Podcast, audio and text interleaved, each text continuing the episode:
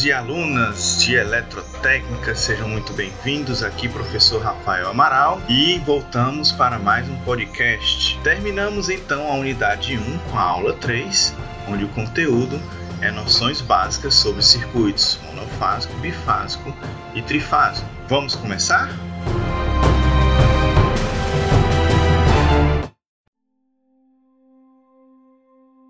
Começamos no slide 3, circuitos monofásicos e trifásicos, onde temos que os pequenos geradores ou transformadores, eles geram apenas uma fase e a corrente faz o retorno pelo neutro. Quando temos um gerador monofásico, ele possui apenas um enrolamento que, quando submetido à ação de um campo magnético, vai produzir apenas uma fase. Temos então aí a figura de um gerador com apenas um enrolamento alimentando uma carga. E aí notamos que a corrente sai pelo fase e retorna pelo neutro. Entretanto, à medida que aumentamos a potência de um sistema, um gerador ou um transformador monofásico já não é mais economicamente viável. Dessa forma, os grandes geradores ou transformadores são trifásicos, pois para uma mesma potência, os circuitos trifásicos são mais econômicos, já que aí nós dividiríamos a corrente em três fases. Temos aí a figura então de um gerador trifásico com três enrolamentos onde esses três enrolamentos estão defasados de 120 graus no espaço, para que tenhamos tensões defasadas de 120 graus no tempo. Assim, as três fases são geradas pelos enrolamentos do gerador e atingem máximos e mínimos em tempos diferentes, pois estão defasadas de 120 graus como a gente pode comprovar no gráfico do slide 4. Temos fase 1, fase 2 e fase 3, todas defasadas de 120 graus uma da outra. O diagrama fasorial dessas tensões pode ser visto no gráfico do slide 5, onde temos as fases A, B e C defasadas entre si de 120 graus e se nós fizermos a ligação da ponta de um vetor com a extremidade do outro, nós podemos perceber que o somatório dessas tensões vai ser igual a zero, ou seja, significa que o sistema ele é um sistema equilibrado. Os circuitos monofásicos nós já vimos na aula anterior de circuitos de corrente alternada, os circuitos R, L, C, RL série, RL paralelo, RC série, RC paralelo, RLC série, RLC paralelo. Então a gente não precisa estar repetindo mais uma vez aqui os circuitos monofásicos. Partimos para os circuitos monofásicos. No slide 6 apresentamos os circuitos trifásicos básicos, onde estes têm dois tipos básicos de ligação que são válidos tanto para as fontes, sejam elas geradores, sejam elas transformadores, quanto também para as cargas. Então nós temos as ligações em delta, ou ligação em triângulo, as ligações em estrela, ou as ligações em Y. Dessa forma, a potência elétrica em cada ramo das ligações acima podem ser representadas da seguinte forma: se nós temos um circuito monofásico, a potência vai ser dada pela tensão de fase vezes corrente de fase vezes o fator de potência. E se nós temos a potência trifásica, será dada por três vezes a tensão de fase, corrente de fase, fator de potência, ou por raiz de três vezes tensão de linha, corrente de linha e fator de potência. Mas aí o que é tensão de fase e tensão de linha? Vamos ver logo mais o que é isso daí. Primeira ligação ligação em delta. No slide 7, temos aí o gerador alimentando uma carga que está conectada em delta. Daí temos que saem as tensões de linha do gerador, as tensões entre A e B, entre B e C e entre C e A, que alimentam a minha carga nos pontos A, B e C. Temos a corrente de linha de cada fase IA e B e C, e dentro da carga nós verificaremos a questão da corrente de fase e da tensão de fase. Para a ligação em delta, a gente percebe que a tensão de linha é igual à tensão de fase, já que entre os pontos A e B, por exemplo, nós teremos aí a tensão de linha VAB sendo submetida nessa fase. Então, tensão de fase vai ser igual a tensão de linha para a ligação em delta. Já a corrente de fase, a gente vai perceber que ela não é igual à corrente de linha IA que é alimentada. Se a gente pega o trecho A e B, nós verificaremos que essa corrente aí vai ser um valor menor do que a corrente de linha IA, porque vai ser um somatório de IA, IB e C, passando aí pelos pontos A e B, e o resultante deste somatório vai me dar uma corrente de fase que é raiz de três vezes menor que a minha corrente de linha. Então, vale a relação e que a corrente de linha para ligação em delta é igual a raiz de 3 vezes a corrente de fase. E o gráfico mostra um esquemático de como é que é ligado na vida real as três cargas com seus pontos A, B e C numa ligação em delta. A gente sempre liga o fim da carga com o início da outra, fim da carga com o início da outra e fechamos assim a ligação em delta. Um exemplo de cálculo de potência trifásica em um circuito puramente resistivo ligados em delta é apresentado a seguir.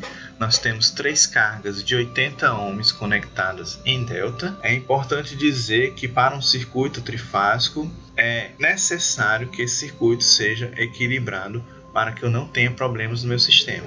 Por isso que as três cargas têm que ser iguais, de 80 ohms, para que eu tenha um circuito trifásico equilibrado. Temos aí então que a tensão de linha, que é igual à tensão de fase no circuito delta, é 220 volts. Temos correntes de linha e corrente de fase.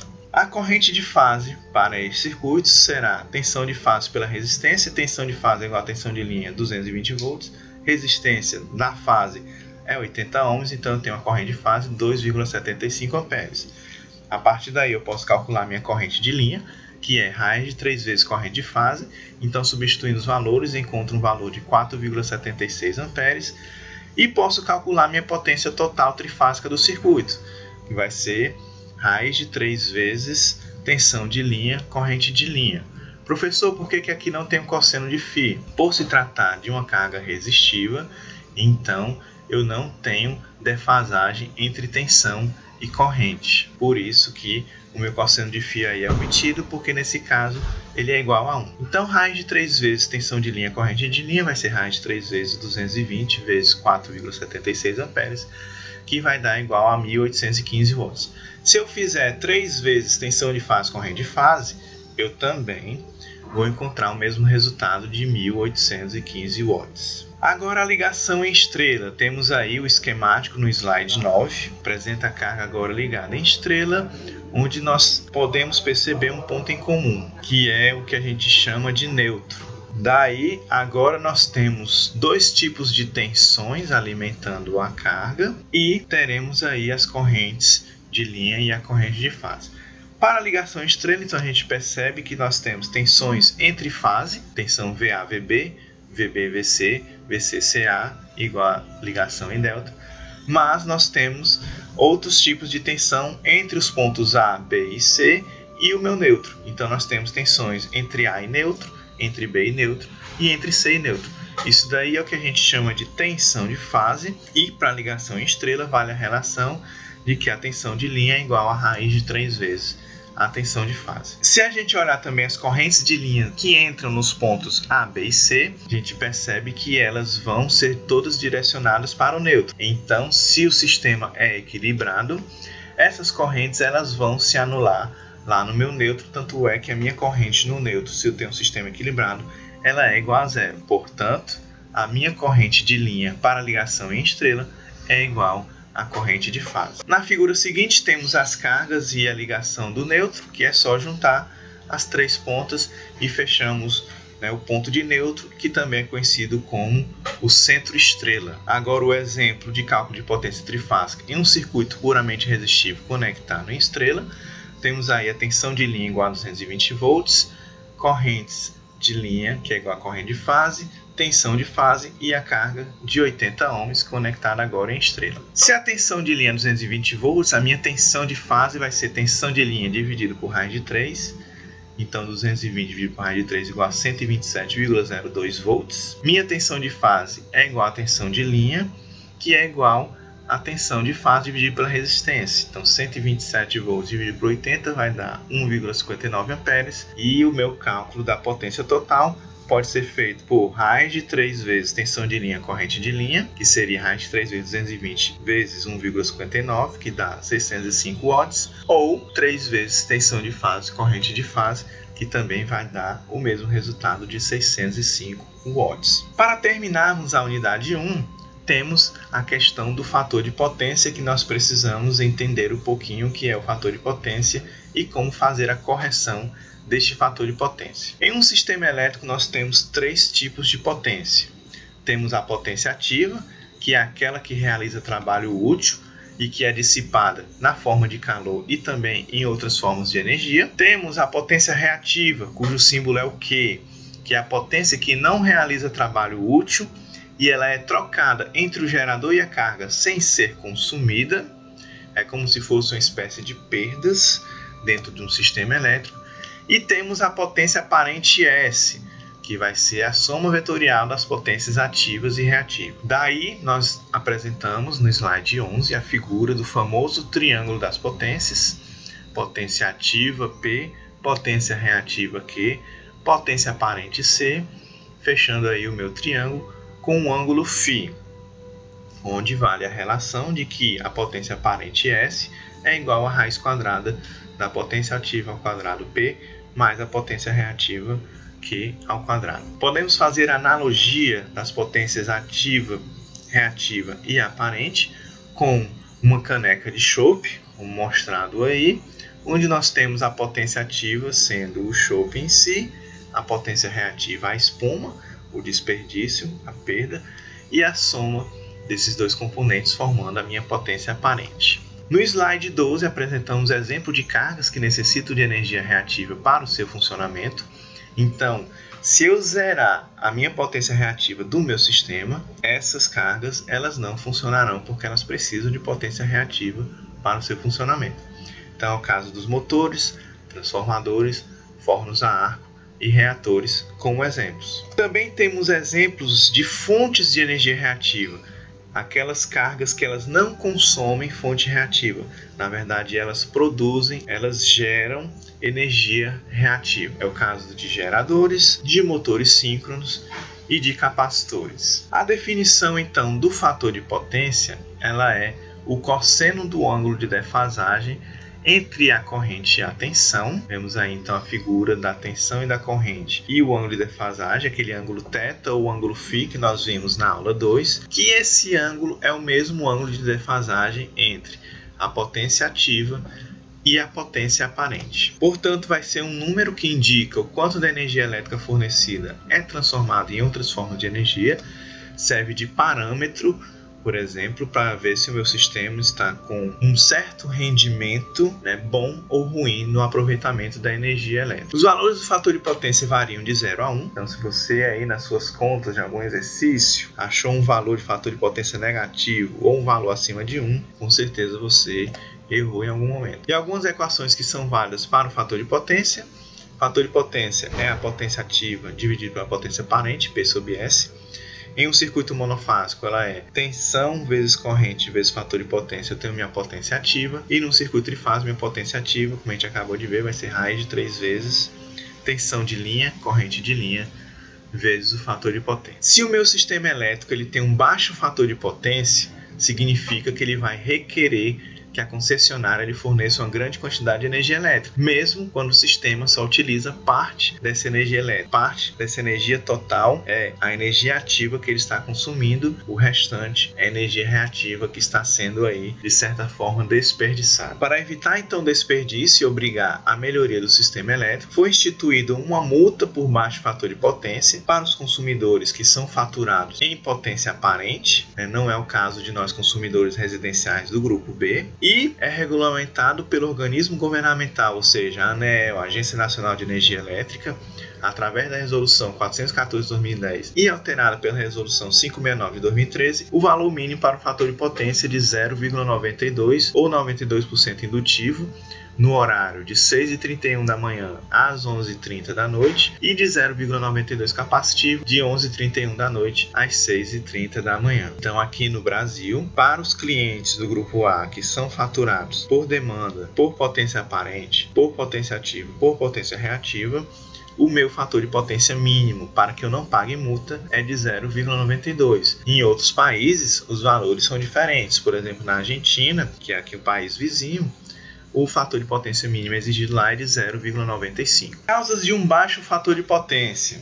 Nas indústrias, as cargas reativas que reduzem o fator de potência, elas são do tipo indutivas, ou seja, elas consomem a energia reativa, e as causas disso podem ser, entre as principais, motores de indução operando a vazio durante longo período de tempo, no motor de indução que opera a vazio, vai ter um fator de potência baixíssimo. Motores superdimensionados em relação às máquinas a eles acopladas também vai me causar um baixo fator de potência, porque os motores eles possuem um fator de potência melhor à medida que eles trabalham próximo da sua potência máxima. Transformadores a vazio ou com carga leve também causam um baixo fator de potência pela razão semelhante à dos motores. Grande número de reatores de baixo fator de potência para as lâmpadas, principalmente aí lâmpadas fluorescentes que necessitam de reatores para o seu acendimento. Se esses reatores são antigos, têm um baixo fator de potência, isso daí vai causar um baixo fator de potência no sistema. Fornos a arco causam um baixo fator de potência, fornos de indução eletromagnética, máquina de solda transformador, equipamentos eletrônicos que possuam retificadores principalmente e um grande número de motores de pequena potência operando também durante um longo período vai causar um baixo fator de potência no meu sistema. Como consequência de um baixo fator de potência, nós podemos ter um acréscimo na fatura por excedente reativo e creiam, isso é mais comum do que vocês imaginam. Uma limitação da capacidade dos transformadores de alimentação, já que eu vou ter muita energia reativa circulando entre a fonte e a carga, quedas e flutuações de tensão nos circuitos de distribuição, sobrecarga nos equipamentos de manobra, limitando sua vida útil, um aumento das perdas elétricas na linha de distribuição por conta do efeito Joule, a necessidade de aumento do diâmetro dos condutores para poder suportar a potência ativa e a potência reativa, e a necessidade de aumento da capacidade dos equipamentos de manobra e proteção por conta dessa energia reativa excessiva. Então, para isso, nós precisamos de uma solução onde a solução é fazer a correção deste fator de potência para atingir pelo menos o mínimo que é exigido na resolução da ANEL, que é de 0,92, para não pagarmos aí multa de excedente reativo e melhorarmos também o nosso sistema elétrico. A utilização de capacitores para corrigir o fator de potência constitui a solução mais prática em geral adotada para a correção do fator de potência Entretanto, alguns cuidados devem ser tomados para que os capacitores não sejam usados de forma indiscriminada. Os capacitores eles são a principal solução para a correção do fator de potência, porque a energia reativa fornecida pelos capacitores ela se opõe às energias reativas consumidas nos motores e similares. A gente pode ver isso lá na aula 2, no circuito RLC, em paralelo, nós temos que a corrente no capacitor ela se opõe à corrente no indutor. Então, o resultante vai ser uma diminuição né, entre corrente no indutor e corrente no capacitor, e essa diminuição, consequentemente, vai me dar uma energia reativa resultante menor. Temos aí exemplos de capacitores que são utilizados para correção do fator de potência no slide 18 e no slide 19 mostramos um exemplo de um sistema sem capacitor, onde ele consome uma potência total de 100, em que desses 100, 80 é ativa e 60 é reativa. Lembrando que isso daqui é uma soma vetorial, não é uma soma algébrica. 80 mais 60 não vai dar 100, obviamente, mas a soma vetorial de 80 mais 60 vai me dar os 100. Os 100 estão todos sendo consumidos pela rede, e se eu coloco um capacitor em paralelo com esse motor para corrigir esse fator de potência, eu vou ter que o meu consumo vai cair para 80 porque eu continuo consumindo uma energia ativa de 80 e os 60 agora são consumidos, são gerados pelo capacitor que fornece então os 60 de energia reativa que o motor necessita para funcionar através dos capacitores. Utilizando capacitores para fazer a compensação, é, não é a única forma de fazer a correção do fator de potência, é apenas a mais popular e aí eu estou trazendo para vocês esta solução mais popular porque as outras soluções aí os engenheiros eletricistas que se encarregam de de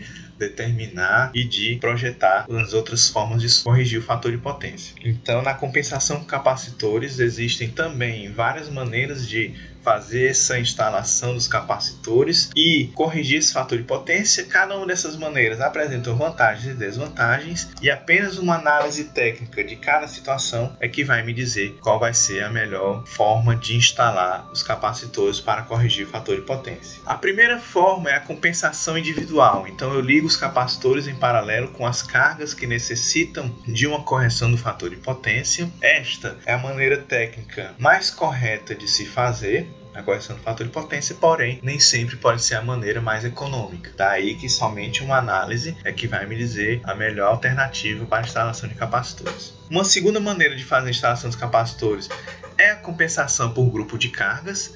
Então, tenho cargas que precisam ser corrigidas o fator de potência e ligo capacitores em paralelo com todas essas cargas. Outra maneira é a compensação geral. Então, lá no secundário do transformador, no meu barramento, eu vou ligar capacitores em paralelo com todas as cargas do sistema, independente se precisam ou se não precisam corrigir o fator de potência, eu vou levar o somatório geral dessas cargas a potência geral dessas cargas e fazer a correção do meu fator de potência. Por fim, uma última solução possível é a compensação geral, só que no lado de alta tensão. Na entrada da energia do meu consumidor, eu ligo os capacitores em paralelo também com a minha unidade consumidora no lado de alta tensão. Uma grande desvantagem dessa última maneira é a questão de eu precisar de capacitores que suportem as tensões de alta tensão, de 13,8 kV normalmente. São capacitores mais caros, então é preciso analisar bem se essa opção é a mais viável. Apresentamos aí exemplos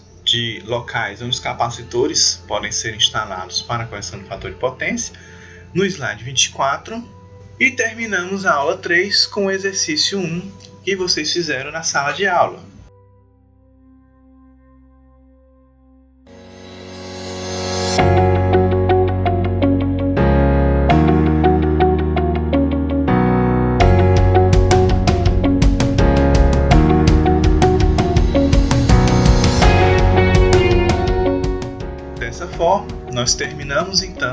Unidade 1 da nossa disciplina de eletrotécnica, que foram os conceitos básicos de eletricidade. Então nós vimos grandezas elétricas, tensão, corrente, resistência, vimos lei de Ohm, lei de Kirchhoff, circuito sério, circuito paralelo, circuito sério paralelo, vimos noções de corrente alternada, né, com circuitos resistivo, indutivo, capacitivo, circuito RL série, RL paralelo, RC série, RC paralelo, RLC série e paralelo, e terminamos a unidade com noções de circuitos trifásicos, as ligações delta, ligações em estrela e também fator de potência e a correção do meu fator de potência. Então a gente termina aqui a unidade 1, professor Rafael Amaral falando. Até o próximo podcast. Até logo!